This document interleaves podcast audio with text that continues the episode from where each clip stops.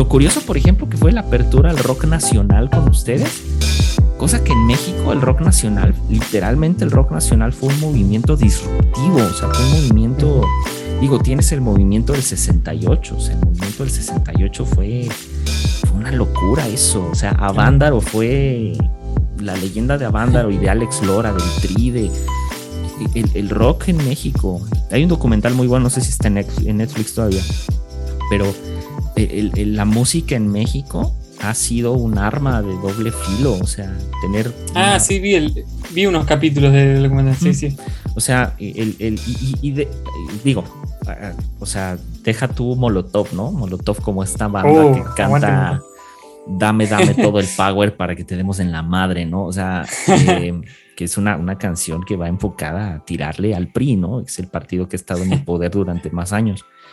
Pero el, rock en México se, se dio el permiso de, a partir de Avándaro del movimiento 68, combinado con la, idea hippie de los 60 y entre otras cosas. O sea, se dio el permiso, eh, o más bien tomó el permiso de, de hablar lo que quiso contra el gobierno, cuando quiso, como quiso, de apuntarle a la sociedad con el dedo, de decirse una bola de hipócritas, o sea, de, darle una...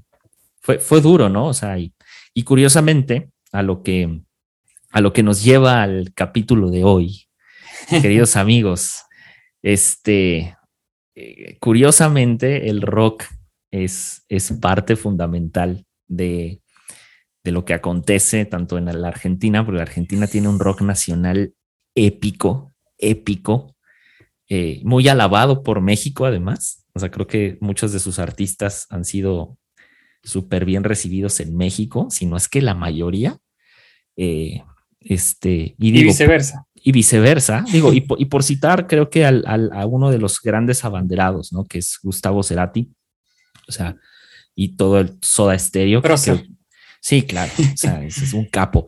Este, la, verdad es que em, me, lleva al, punto de, de, de, lo que vamos a hablar el día de hoy. Y hoy, queridos amigos, queridos Santi, hoy ya, ya, ya eh, en, el, en el intro, en el episodio pasado, habíamos hablado de, de la, la, la, la, pregunta más maldita de todas, que fue la muerte.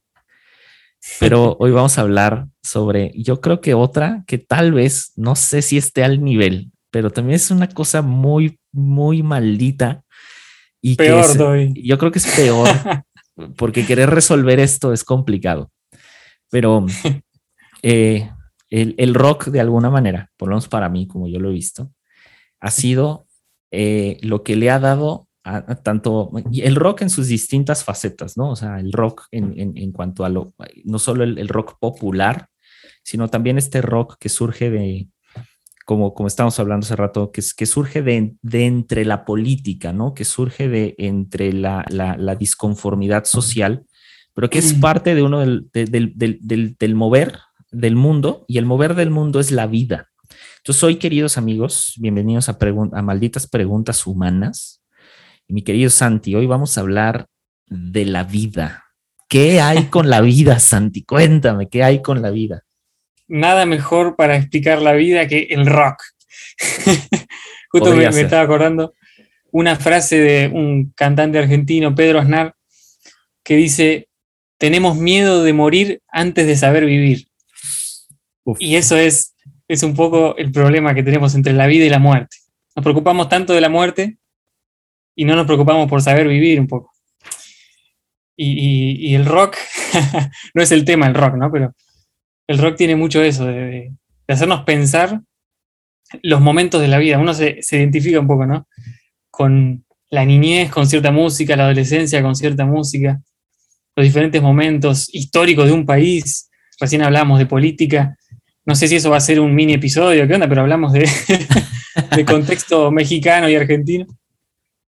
Y justamente, como decíamos antes, eh, cuando el rock nacional tiene un impulso fuerte, es cuando vuelve la democracia en Argentina. Y tiene que ver un poco con la libertad, ¿no? O sea, el rock y la vida tienen que ver un poco con, vivir la vida con libertad. No sé qué pensás vos. Ah, yo, creo que una, una de las, eh, como, como tú dices, o sea, la, vida en sí, es, esta cosa que, que no sé, eh, eh, lo dijiste hace rato, es que le tenemos tanto miedo a la muerte, pero de alguna manera el, el, el rock hace eh, y que el tema, insisto, no es el rock, pero tiene algo esencial. es que eh, el, rock hace vivir. Digo, yo, yo ahorita, y, les voy a ser muy, muy franco, amigos, este, yo eh, tengo un, padre, o sea, mi, mi, señor padre, él, él fue músico desde muy chico. Entonces él llegó a, a, compartir escenario con algunas, algunas otras bandas y, y, y él, a él le tocó un tiempo cuando, cuando, cuando tocaba. Eh, alguna vez llegar a compartir escenario, no tocar con él, pero compartir escenario con el Tri, o sea, con Alex Lora, con, con distintos iconos del rock. Entonces mi papá como que creció en eso, pero eh, digamos que la vida, la circunstancia de la vida, ¿verdad? Lo llevó, lo llevó por otro, otro rumbo, no tanto por la música, pero tengo un padre músico y además es un muy buen músico.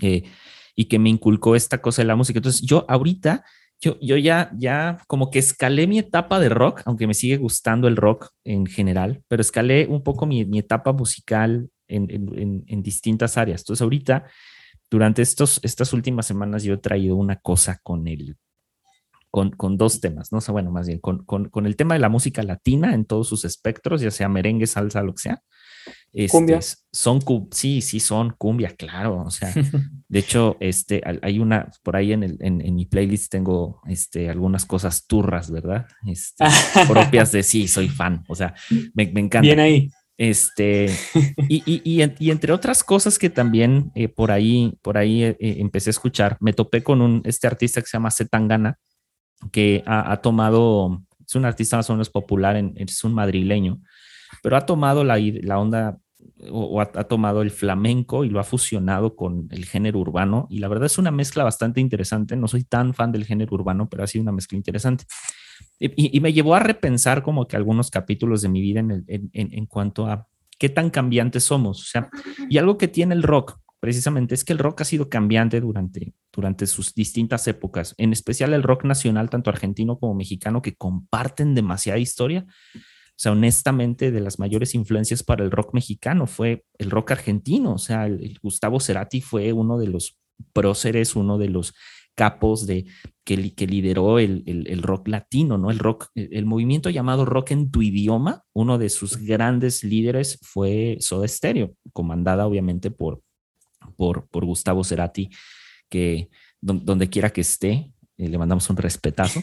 Este, pero eh, volviendo al punto, o sea, cuando yo me topo ahorita con este dilema musical que estamos hablando, pues es que la vida es algo similar, o sea, la vida está llena de estos como episodios tan cambiantes donde un día escuchábamos rock y al siguiente día, o sea, y va a sonar muy fea la comparación que voy a hacer, pero un día puedes estar escuchando a Andrés Calamaro y al siguiente día puedes estar escuchando J Balvin de la nada.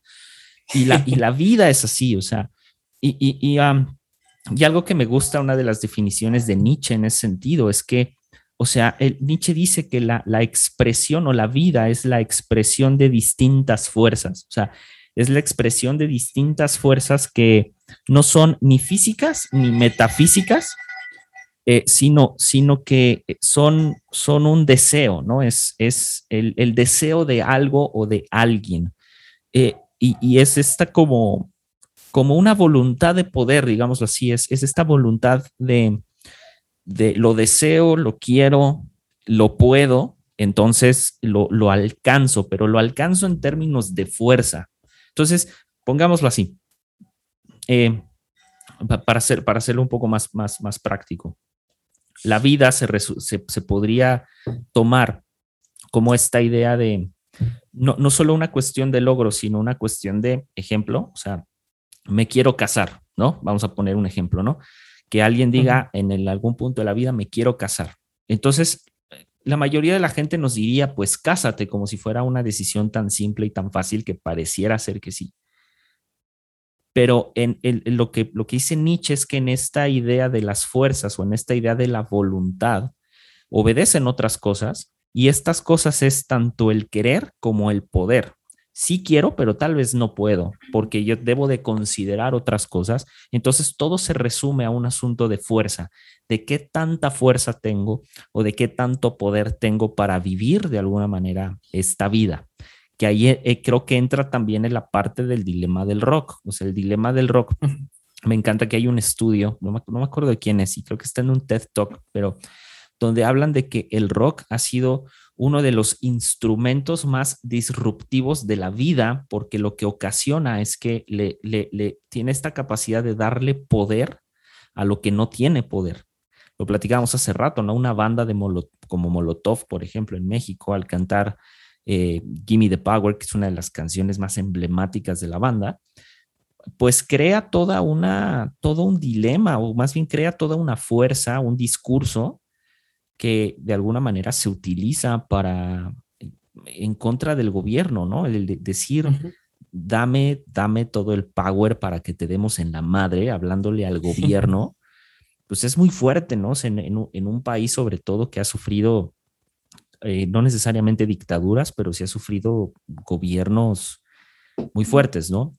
Y ahora, hablamos del rock, hablamos del gobierno y podríamos hablar de otras cosas que rodean la vida, pero volvemos a lo mismo. Eh, al final del día, eh, la propuesta de Nietzsche de alguna manera es este, es este sentido de fuerzas, ¿no? Es, es eh, entre, tu, entre tu, tu querer y el poder hacer, es, entonces ahí está el dilema de la vida, ¿no? y, y, ya que mencionaste a Nietzsche, Nietzsche tiene mucho eso. La filosofía es rock, es música también, porque tiene algo, tiene una fuerza, y más que nada la filosofía de Nietzsche podemos ver eso muy claro, que parece que vos lees un texto de Nietzsche y parece que va subiendo de intensidad. Hay un momento que llega al punto máximo, que generalmente es, es al final, y, y, sentís lo mismo que sentís con la música. Por eso la filosofía es un poco eso, porque a diferencia de otras cosas en la vida, como no sé, ir a laburar, ir a trabajar, eh, cocinar, no sé, cosas que son productivas, la música, la filosofía, es improductiva. O sea, nosotros estamos acá hablando y, no estamos generando dinero para nuestras cuentas bancarias, claramente, sino que estamos simplemente reflexionando y haciendo preguntas y molestando a la persona que esté escuchando, incomodándola con respecto al concepto de la vida, que por ahí no tiene, no, no tiene ganas de preguntarse de eso, pero ahí está. La filosofía logra eso y hace que a las cosas se les dé color en la vida, lo mismo que la música logramos darle color. Creo que Nietzsche mismo fue el que dijo, eh, la vida sin la música sería un error. A él le gustaba mucho Wagner y, Wagner tiene también ese, ese estilo de, prepotencia de la música, ¿no? que como que se levanta y explota. Y, y, está bueno eso, porque la filosofía tiene esta tendencia, este deporte, por así decirlo, de rascar, de ir rascando donde no pica. De ir molestando, donde al otro parece que no pasa nada, aquello que se, lo que se va presentando como, como dicen algunos filósofos, como algo que no tiene, es ausente de problema, no está problematizado, es algo que es necesario problematizar. Esas cosas que parece que no hay que cuestionar y no hay que preguntar y no hay que repensar, ahí es donde la filosofía tiene que romper las pelotas, como decimos en Argentina. Meterse ahí Hace poco te quería preguntar justo. Dale. Eh, leí sobre un autor que decía que todo es deconstruible menos la justicia, por ejemplo. Y, yo pensaba, uh, esta es una pregunta para hacerle a Alex, a mi amigo abogado. Uf.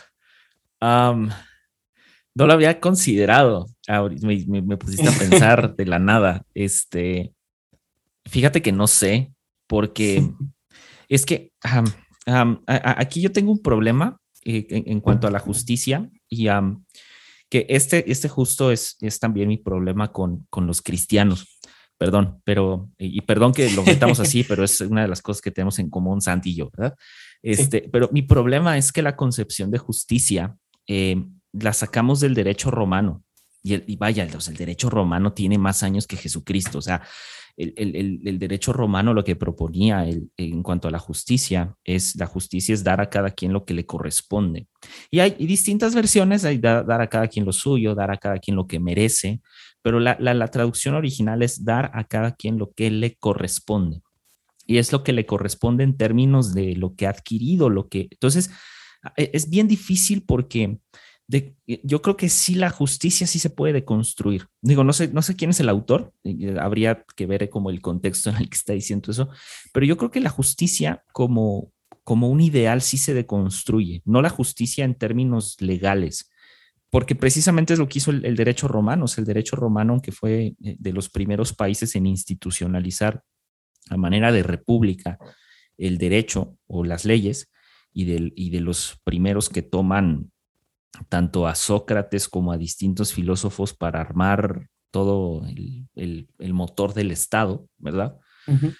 Em, yo creo que con el tiempo sí se fue, se fue modificando. Ahora, sí se fue deconstruyendo y a la fecha se deconstruye. Tan es así que se deconstruye que em, ah, me encanta, no me acuerdo de quién es esta frase, pero es em, cuando el Estado cuando el Estado le da más derechos a la sociedad, o sea, a la sociedad civil, no necesariamente es porque considera que son derechos que la sociedad se ha ganado, sino eh, y, lo asemeja como, como a un perro con una correa. O sea, cuando tú sueltas a tu perro de la correa, le das una libertad de correr, pero tiene un límite hasta que tú vuelvas a tomar la correa. Y el Estado a veces hace eso. O sea, el Estado a veces suelta la correa y luego la vuelve a sostener, aunque ya más lejos, para que te acuerdes que esos derechos, ¿quién te los dio? Pero en términos de justicia, hablando de la justicia divina, por ejemplo, que eso sería un muy buen episodio hablar de la justicia, este, en términos de justicia divina, eh, la idea de la justicia, por ejemplo, del Dios cristiano, eh, no, no, no, tiene absolutamente nada que ver con la, idea de la justicia eh, del derecho romano y precisamente por eso se habla mucho de que Jesucristo predicaba un antiimperio, ¿no? O sea, eh, una, la idea del antirreino, vamos a llamarle así, que es como de todos somos iguales delante de Dios y la hay.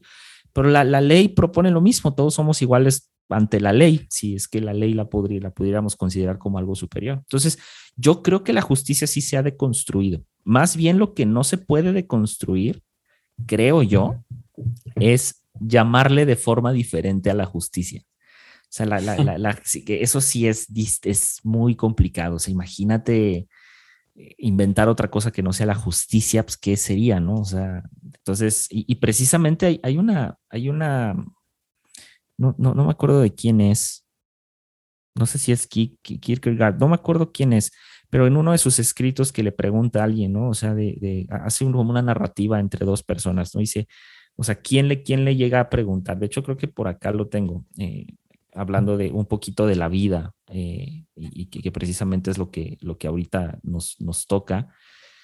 Pero hay, hay, una, hay, una, hay una parte bien curiosa eh, de, esta, esta historia. Y, básicamente va así. Eh, ah, ¿Dónde está? Perdón, amigos, que me esté tardando, pero quiero, llegar a este punto. Eh, es, no, es, es, es, e, e, es, este Eckhart, fíjate, que es un filósofo alemán, y él, él tiene esta idea, dice, ¿quién, ¿quién preguntase a un hombre bueno, ¿por qué amas tú a Dios? Y entonces recibirá como respuesta, no lo sé, porque, porque es Dios. Y si le preguntas por qué amas la verdad, te contestará por la verdad misma. Y si le preguntas a este hombre por qué amas la justicia, te contestará por la justicia misma. Y si, y si le preguntase, o sea, ¿por qué amas la bondad? Por la bondad. Pero si le llegan a preguntar a este hombre o a cualquier hombre, ¿por qué vives? Y él contestará, ah, qué fe la mía, no lo sé. Tal vez porque me gusta mucho vivir. Entonces, son como de estas cosas, y regresando a la parte de la, de la, de la vida, son como estas cosas que no, como que es bien difícil de construirlas. O sea, no, no sé si la vida también tenga una cosa de, construcción. Y, y, lo que decías, fíjate, me hace bien interesante lo que decías de Nietzsche, de cómo Nietzsche, eh, sus escritos, sus pensamientos como que empiezan pequeños, pero terminan siendo una, o sea, terminan siendo muy grandes, ¿no? Y, y y él también decía que la vida o el sentido de la vida era de alguna manera superar la heteronomía, ¿no? Que es esta, la, heteronomía es básicamente el no ser autónomos como hombres, ¿no? Sino que vivir bajo el conglomerado y que el conglomerado es el que dicta nuestra forma de vivir, sino que él decía que, la, máxima de la vida o el máximo sentido de la vida o el verdadero vivir era eh, que llegáramos a ser autónomos y que venciéramos la inmadurez, pero no, no esta inmadurez del hombre inmaduro, ¿no? El, el, hombre que no sabe tomar decisiones o ese tipo de cosas, o la inmadurez emocional, que ahorita no sé por qué eso está como sonando mucho, pero mm. este, sino que, que esta, esta inmadurez en el sentido de ver al mundo como algo tan sencillo y tan simple, digo, en el, vaya, Nietzsche era muy fatalista en muchas cosas, pero era de vamos a superar esta inmadurez de, de, de y, vamos a ser verdaderamente autónomos. Y volviendo al tema de que el rock es vida de alguna manera, eh, o el que el rock propone vida, el rock propone la, esa autonomía. El, en sí, el, eje del rock en, su, en su manera de, disruptiva de ver la vida es precisamente esa. Es precisamente el, el, ser autónomos y el, y el quitarnos de la, de, esta, de este pensamiento homogéneo, ¿no? Ya que el rock se ha hecho más popular que otra cosa, ese es otro tema, pero me llama mucho la atención esa parte, ¿no? De la inmadurez, o sea, de vencer la inmadurez, pero la inmadurez de ver al mundo, o sea, la manera que tenemos de ver la vida tan inmadura e inmadura en el sentido de, de, depender de las otras personas para el vivir. No sé, no sé si realmente sea cierto, que realmente tengamos que depender de otros para vivir. A lo mejor en los inicios de la vida sí, pero no sé si después sea algo meramente necesario, o sea, ser tan dependientes de alguien o de algo, no sé. Justo, mira, hay una frase de Nietzsche que tiene que ver también, que eran de Nietzsche, habló de todo. por, Eso era, por eso era un grande constructor, porque todos los temas que se le ocurrían, algo decía. Dice, esto es de humano demasiado humano. Dice, el individuo ha luchado siempre para no ser absorbido por la tribu, mm. pero ningún precio es demasiado alto por el privilegio de ser uno mismo. Eh, tenía como esa, esa percepción eh, del individuo muy fuerte, ¿no? Pero yo pensaba también, eh, esta cuestión, hay, hay, un texto, de un cuento de Borges que explica un poco también esto, ¿no? de cómo poder ver en la vida que puede haber muchas lecturas de una, forma de vivir o de una situación o de un momento de la vida. hay momentos en la vida que son de coyuntura, como decíamos, el nacimiento del rock argentino o mexicano, momentos en donde, donde creció. Y, hay momentos históricos que los podemos leer de varias maneras. Y como nos gusta a nosotros ser herejes, hay un cuento de Borges que se llama Tres versiones de Judas, que es orgásmico. ok. Y, tres versiones de Judas. Y te, recomiendo, y se lo recomiendo a los oyentes, es cortito. Y habla de un autor que eh, muestra, como dice el título, hace una lectura de Judas primero, la tradicional, en donde Judas eh, era como eh, una persona que le enseñaba a Jesús un montón de cosas y lo iba guiando en su camino espiritual. Hasta ahí era hereje, pero no tanto. Después, la segunda ah, versión. la segunda versión ya profundiza un poco más. Y, la tercera versión se rompe todo porque dice que en realidad Dios, y cita eh, pasajes bíblicos, es, está muy completo, dice que Dios se hizo tan, tan ser humano, tan hombre, que no podía no pecar, no podía no equivocarse. Y no podía hacerse eh, eh, tenía que hacerse tan poca cosa como fuera posible. Dios tenía que ser, hablando en criollo, Dios tenía que ser un hijo de puta para ser 100% humano. Entonces Dios no era Jesús, Dios era Judas. Y se suicidó. pero ¿cómo lo explica Borges? Obviamente millones de veces mejor que yo. Oh my God. Pero está muy bien desarrollado el cuento y, más allá de que es una ficción, por supuesto, te muestra que las cosas siempre pueden ser de otra manera, siempre puede haber otra lectura. Termina diciendo como que Dios amó tanto al ser humano que se hizo lo más vil de la tierra, el traidor, para mostrarle al mundo el amor. O sea, es una cosa que puede ser visto de tantas maneras que, te deja como wow. A mí cuando leí me wow. yo, ahorita sí, yo, yo me quedé sin palabras, o sea, fue como, ¿qué, qué es eso? O sea, porque yo, obviamente, o sea, hay, hay que, hay, que, hay, que tomar en cuenta también la, la, manera disruptiva de decir las cosas, ¿no? Y, volvemos al, al, punto de lo que decías de la filosofía, ¿no? Que la filosofía rasca donde no hay comezón, o sea, rasca donde nadie quiere rascar.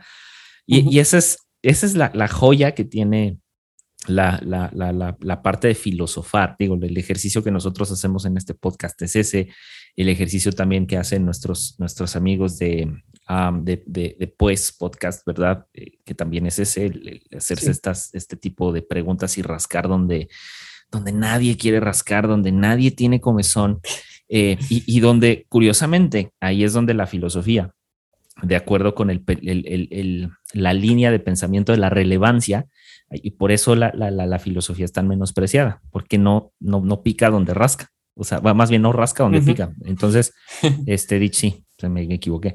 Eh, y, y, es eso, o sea, por eso no, no resulta tan relevante, porque es, ay, pero es que, ¿por qué, por qué, por qué preguntarse de la muerte? ¿Por qué preguntarse de la vida?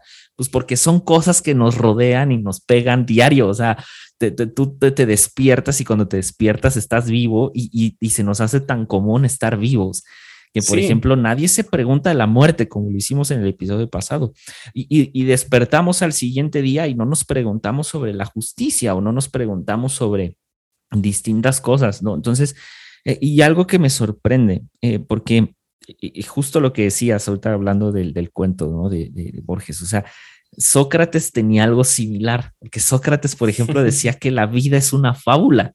Se dice, toda la vida es una fábula. Y, es, y, es, y es esta que yo no estoy tan de acuerdo con que la vida sea una narrativa, por ejemplo, aunque sí lo es, pero no lo puedo resumir en una narrativa como, por ejemplo, la muerte, porque la muerte, pues yo me cuento una historia de la muerte, pero, eh, pero de la vida es otra cosa, porque la, la, la, vida, yo sí me estoy enterando que estoy vivo, o sea, yo sé que estoy vivo porque estoy hablando contigo, porque puedo mover mis manos, porque porque sé que mis, o sea, tengo el sentido y la, o sea, siento la vida. La muerte no la voy a sentir, pero siento la vida. Entonces, él dice que es una fábula, digamos, toda la vida es una fábula, es como esta narración, ¿no? Este hilo narrativo de vivencias y de, y de experiencias, lo cual sí, pero creo que se queda corto, o sea, creo que, creo que de alguna manera es como, sí, sí, pues así entendemos que cada día tiene su propio afán o su propia historia, tiene sus propios, su propia experiencia, pero no podría, yo por lo menos no podría concebir la vida como una narrativa para darle sentido a la vida. Eh, sin embargo, o sea, creo que, ¿sabes, ¿sabes qué pasa? Que creo que la, la vida es algo que tenemos como,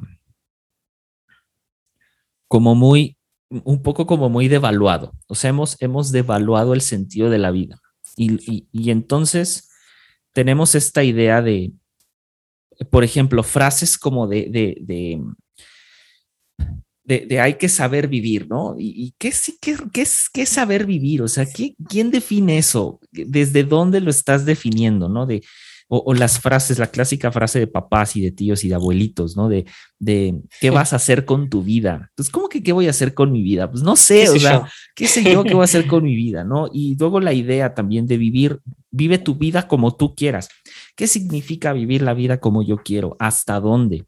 Entonces, estos son los dilemas del vivir, o sea, el, el dilema de vivir está no en el cómo, ni en el para qué, porque también viene esta, la falsa idea del, o la falsa propaganda del propósito. Para mí es una falsa propaganda de, de ay, tú tienes un propósito en la vida, ¿no? O la iglesia también te vende el propósito. Dios tiene planes. Dios tiene planes para ti, el propósito de Dios para tu vida. ¿What? O sea, ¿de, de dónde? ¿Por qué? O sea, ¿según quién? Eh, eh, eh, o sea, y, y entonces, ahí sí, para que veas, le, damos a la vida un sentido de narrativa. Tan es así lo que decías hace rato, ¿no? Dios tiene planes para ti. ¿Cuáles planes? No, bueno, es que tiene planes de, planes de bien, ¿no? Y, pero, pero que, me ¿Qué carajo es el bien? Pero qué carajo es el bien. o sea, ¿qué carajos es el bien? O sea, es, es como, ¿Cómo defino eso? ¿Qué significa planes de bien? O sea, ¿qué significa, por ejemplo, una vida de prosperidad? ¿Qué significa una vida sin preocupaciones? ¿Qué, sabes? Entonces, nos, ahí sí, para que veas, Sócrates, creo yo, tenía razón en el sentido de que sí nos inventamos una narrativa para vivir la vida, pero la vida no se resume a una narrativa, porque la vida va, eh, yo creo que este es a lo mejor uno, por eso decía que a lo mejor es una pregunta todavía más maldita que la muerte, porque de alguna manera la muerte eh, sí la podemos como que comenzar a, desglosar, pero la vida tiene tantos ángulos que volvemos a lo mismo, ¿no? O sea, vive tu vida como quieras. ¿Qué significa eso? O sea, e, entonces en sí, ¿cuál es la, la, idea de la vida? Para mí, por lo menos, a, la conclusión a la que, a las pocas conclusiones a las que he llegado, que eh, me gusta un poco cómo Heidegger lo ve, ¿no? Eh, y, creo que es una de las cosas con las que me quedo. Heidegger decía, ¿no? La, la vida cotidiana, por ejemplo, es la vida inauténtica. O sea, cuando todo mundo eh, le, le hemos apuntado a la vida cotidiana. O sea, todos nos desenvolvemos en la vida cotidiana. Ahora, Heidegger no lo decía como una especie de que la vida cotidiana es un asco, sino que decía que la vida cotidiana no abre espacio precisamente lo que decías de la filosofía. No abre el espacio a cuestionarse, pero no abre, no abre el espacio a cuestionarse lo común, ¿sabes? O sea, el, el, y la pregunta siempre, ¿no? De, de, de, a ver, ¿por qué?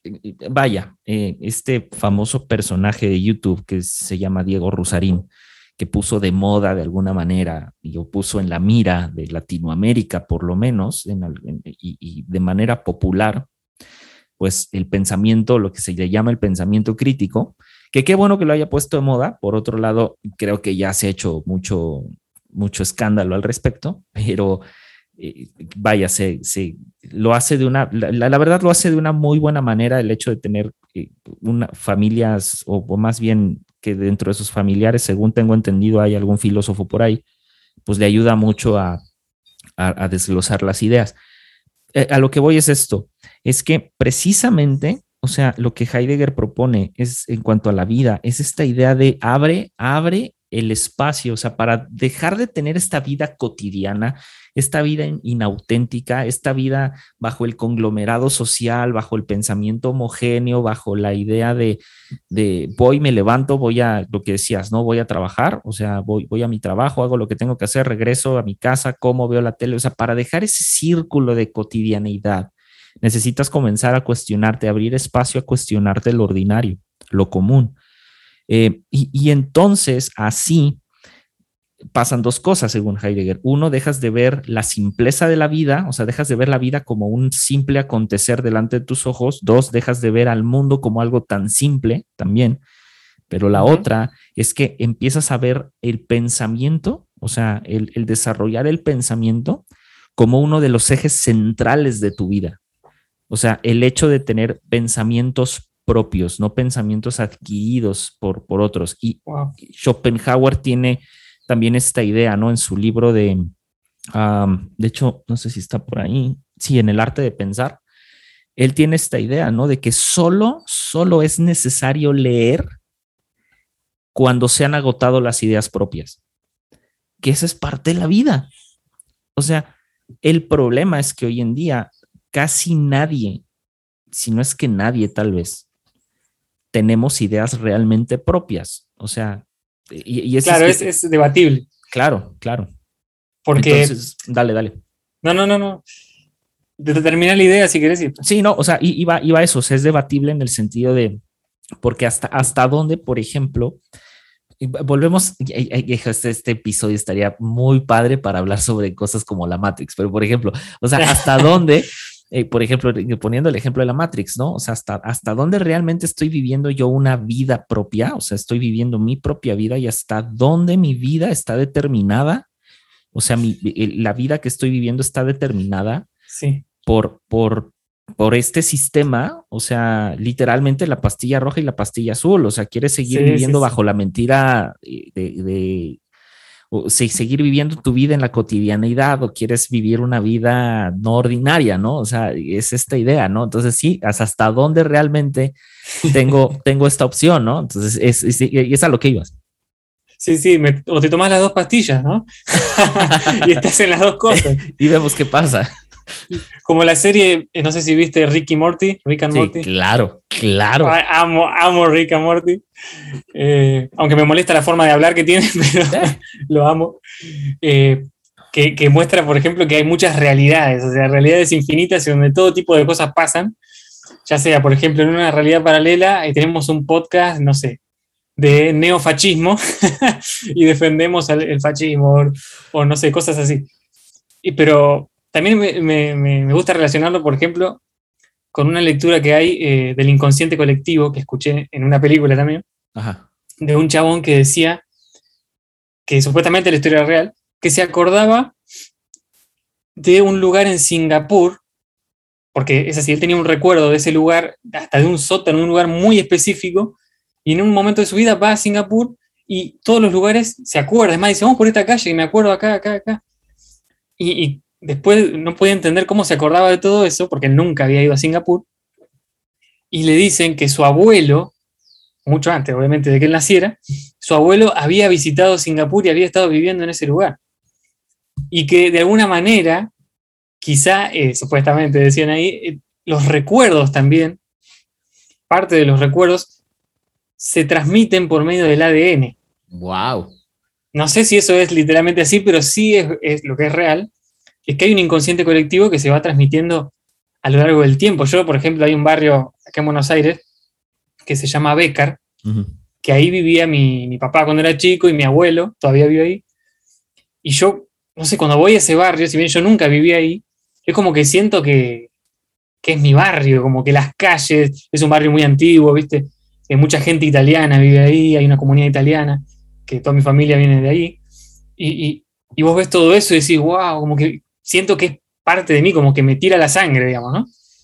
Y hay un poco de eso en todo, y nuestra forma de pensar es una suma de experiencias ajenas también, ¿no? Sin, sin debatirle a Schopenhauer, porque Schopenhauer en persona me, pasa el trapo, obviamente, pero, pero sí eh, eh, creo que también es una suma de, de, experiencias y de cosas que se van sumando, o sea, lo que las voces que nosotros escuchamos nos van influenciando. Yo últimamente pensaba muchas cosas que yo creía cuando escuchaba solo voces del ámbito cristiano, por ejemplo, y yo estaba seguro de que ciertas cosas eran así, y era una suma de otras voces que en realidad no eran la mía, una, construcción ajena. Sí. Últimamente siento que, eh, hace unos años, siento que ya estoy empezando a, a construir mi propio camino. Quizá es una ilusión, quizá es una construcción ahora de otros distintos también. Pero así es la vida. Y otro concepto que también me parece interesante para debatir, que vos decías ante los planes, eh, discursos como eh, Dios tiene planes para tu vida, las profecías. La, paradoja del propósito.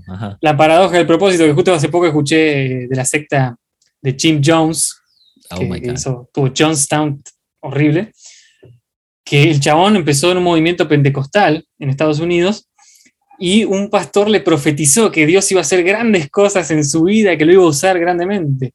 bueno, si alguien les dice eso, por favor, por favor. Por favor. No caigan. No le hagan caso. No le hagan caso. no le hagan caso. Bueno, pero este tema del destino, o sea, si realmente, yo siempre me preguntaba eso, ¿no? Si estamos destinados, si todas nuestras acciones ya están previamente estipuladas, escritas en algún lado, ¿qué sentido tiene la vida, no? qué clase de libre albedrío tenemos. Uf, uf, qué joya. y, es, y es un debate eh, para los que realmente creen en la predestinación, porque si no crees, bueno, no importa. Pero digo, si crees eso, el destino está marcado, entonces ¿dónde está el libre albedrío que supuestamente claro. te da la deidad, ¿no? Pero es un debate también. Claro, no, y, es que, y es que, o sea, es que, es que sí, sí, sí es, sí es como de estos eh, puntos a, debatir fuertes. O sea, o sea, ¿qué, qué, ¿qué, sentido tiene la vida si ya todo está escrito, no? Si ya todo está presto. O sea, si yo voy a llegar hasta donde llegué y ahí me voy a quedar siempre, pues ¿de qué sentido tiene, no? Entonces mejor me cruzo de brazos y me, y, me quedo esperando, ¿no? Y, y, aquí ya vienen como los otros discursos en donde, como lo dijimos en la muerte, pareciera ser que el cristianismo también para la vida tiene toda la respuesta, eh, curiosamente. Este, la, sí, la, la, verdad es que sí, o sea, pareciera ser que, que de alguna manera el, el, el cristianismo ha llegado a, a, a, estas, a resolver el enigma de la vida y de la muerte. Eh, y yo creo que no es así. Yo creo que sigue siendo una de las incógnitas y seguirá siendo las incógnitas más grandes. Aquí no se pretende encontrar una respuesta, nada más pretendemos escarbar en, la idea. Pero estoy, estoy viendo, eh, estoy viendo la serie de Lucifer. No sé si ya la viste. Eh, la primera temporada. Ok, hay, hay, una, te voy a spoilear y ni modo. Y perdón, amigos, que los vaya a spoilear, pero hay una parte en Lucifer donde sale. Em, hay, una, hay, una, hay una detective que de alguna manera Lucifer se comienza como que a medio enamorar de esta detective y como que Lucifer se empieza a ser más hombre o más humano que, que un ángel caído, ¿no? Ahora, eh, para, como nos encantan aquí las herejías, ¿verdad? Hay demasiadas herejías en esa serie, demasiadas herejías en esa serie. Y el personaje Lucifer es, perdón, pero es, es, es una joya de personaje. O sea, el, el, el personaje está hecho para que literalmente termines casi, casi enamorándote, empatizando. empatizando. Sí, este, te, te, vuelves muy empático con la idea de Satanás o con la idea de Lucifer. Bueno, Satanás y Lucifer son dos cosas diferentes, pero bueno. Eh, hay una parte donde, de ya más avanzada la serie, eh, resulta que esta detective está hecha, o sea, Dios la hizo eh, para, de alguna manera, pensada para Lucifer. está bien rara la idea, pero es como que, como que Dios predestinó a esta detective para, para Lucifer. Ahora, no a una manera de, de tributo, a una manera de ofrenda, sino simplemente es como que esta persona está diseñada para ti. ¿no? Y volvemos a la idea de la predestinación, que la idea de la predestinación se vaya, o sea, es, eh, le da sentido a la vida cristiana en muchas, en muchas formas, ¿no? Lo cual a mí se me hace, o sea, ahorita que hablabas de esto, se me, se me vino a la mente esta parte de la serie Lucifer, porque ella empieza a entrar en un dilema en que si todo está predestinado, no hay libre albedrío. y es, y, y, y, entonces cuando yo, cuando estoy yo, viendo la serie, de pronto fue como, ¿qué es esto? O sea, fue como que, pues sí, o sea, es que si todo está predestinado, o sea, si esta idea de la predestinación, pues esto es mi vida, o sea, no importa qué haga yo con mi vida, no importa. O sea, no, no, no, si todo está predestinado, todas mis acciones están fríamente calculadas por una deidad. Entonces, ¿qué sentido tiene vivir y qué sentido tiene libre albedrío? Ahora, estoy sacando de contexto aquí, esa es la idea, ¿verdad? Está sacando de contexto toda la idea de la predestinación, pero así a veces se predica. O sea, a veces se predica con esta idea de Dios tiene grandes cosas para ti. Y en ese Dios tiene grandes cosas para ti, yo me siento, me cruzo de brazos y empiezo a tirar la hueva, o sea, empiezo a, a ¿sabes? Entonces, a, mí, a mí me sorprende algo y, precisamente no estás muy lejos del, de Schopenhauer. Ahorita decías, bueno, Schopenhauer, o sea, Schopenhauer me pasa el, el, trapo por si lo quiero cuestionar. no, lo que pasa es que en el arte de pensar él está hablando de las, de las, de las ideas, o sea, de, de, de vaya, el, problema del, de este siglo, bueno, por lo menos en su siglo y que creo que también en este, pues es la carencia de ideas propias. Volvemos a lo mismo, la carencia de cuestionarse las cosas. Pero Schopenhauer decía por ejemplo, que la vida, y, citando un poco la parte de la, paradoja de la predestinación, ¿no? O sea, Schopenhauer decía, la vida eh, con sus esperanzas y sus, y, perdón, con sus esperanzas decepcionadas y sus desgracias, desbaratan el cálculo mismo de la vida. O sea, la desesperanza y la desgracia desbaratan el buen vivir, digámoslo así. Entonces dice que eh, es como, la vida es como una pompa de jabón que de alguna manera la mantenemos y la inflamos constantemente tanto tiempo como nos sea posible, pero con la firme convicción de que esta pompa de jabón, esta burbuja, va a terminar explotando. Y eso hacemos con la vida. A la vida la empezamos a inyectar de cosas innecesarias, le empezamos a inyectar de, logros, le empezamos a inyectar de educación, le empezamos a inyectar de cosas materiales. Y ojo, no está mal que quieran cosas materiales, pero no es el eje de la vida, según Schopenhauer. Entonces le inflamos tanto. Pero así como la queremos inflar tanto, debemos de estar conscientes que un día va a tronar. un día va esa burbuja de vida va a reventar y no revienta con la muerte. Ahí es donde viene la idea de la desgracia. Entonces, también Schopenhauer decía, ¿no? O sea, todos los humanos quieren vivir, pero viven sin saber para qué vivir. Y ahí es donde entra la idea de la predestinación. O sea, la idea de la predestinación encaja también en esta idea de que el ser humano quiere vivir, pero no sabe para qué vivir. Y por eso decía que pareciera ser que el cristianismo le dio respuesta a la vida, porque el cristianismo propone que, y en especial Pablo, cuando dice, para mí, el vivir es Cristo y el morir es ganancia. O sea, pareciera ser que la vida desde el, eje cristiano, digámoslo así, incluso en el eje de los, de los tres, de las, de las tres, este, eh, de los tres monoteísmos más grandes, ¿no? De las, de las tres teologías más grandes, que es el, el Islam, el, el, judaísmo y el cristianismo. O sea, pareciera ser que el propósito y el eje de vida es Dios mismo. O sea, Dios mismo no solamente como este ente que predestinó nuestra vida, sino como este ente que controla la vida de, todos los demás. Que ahí ya para mí, si regresando a la parte de Lucifer y dándole un poquito también eh, apertura a Schopenhauer, es, o sea, eh, digámoslo así, o sea, pensemos en la vida como, como o sea, a manera simple, eh, y creo que también Schopenhauer decía esto, como que a manera simple la, vida podría parecer una tragedia. Pero creo que él, también dice que como que si observas los pequeños detalles de la vida y en especial como que si observas tus propias acciones, tus pequeñas acciones, te vas a dar cuenta que en esos pequeños detalles hay comedia. O sea, en medio de la tragedia hay comedia. Y él decía, o sea, la vida cotidiana, o sea, es, es como, es, es, son todos los momentos, todos los anhelos, todos los temores y los accidentes y las contradicciones del ser humano. Y esa es la comedia de la vida. Y al final del día, eso desobedece a la predestinación y, y, obedece más al libre albedrío. Y esa es la bronca de la idea, de la paradoja del propósito, la paradoja, de, como tú decías, de la predestinación. O sea, Dios, volvemos a lo mismo, Dios tiene grandes cosas para ti. ¿Y qué son grandes cosas?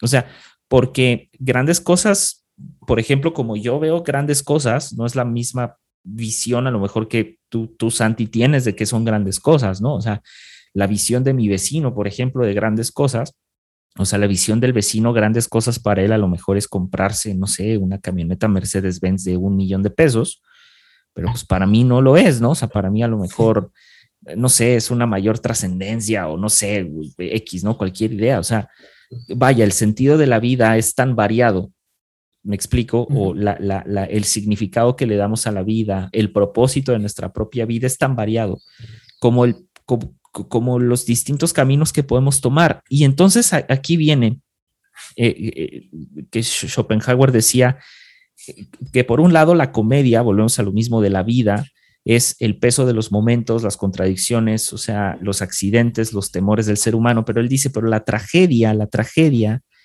es la desesperanza y los afanes. O sea, es, decir, la tragedia del hombre, la tragedia de la vida está en el afán, o sea, está en, en, la desesperanza, en cuando ya no cabe nada más, cuando ya todo se fue al carajo, cuando ya todo se fue al demonio.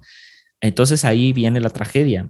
Y está bien curioso porque de alguna manera desobedece a la idea de la predestinación. O sea, y da la, da la apertura a que o, sea, da esta, esta apertura a, digamos, a la posibilidad del ser humano de ejercer el libre, el, libre albedrío, la libre voluntad, con la que en teoría se supone que fue creado, ¿no?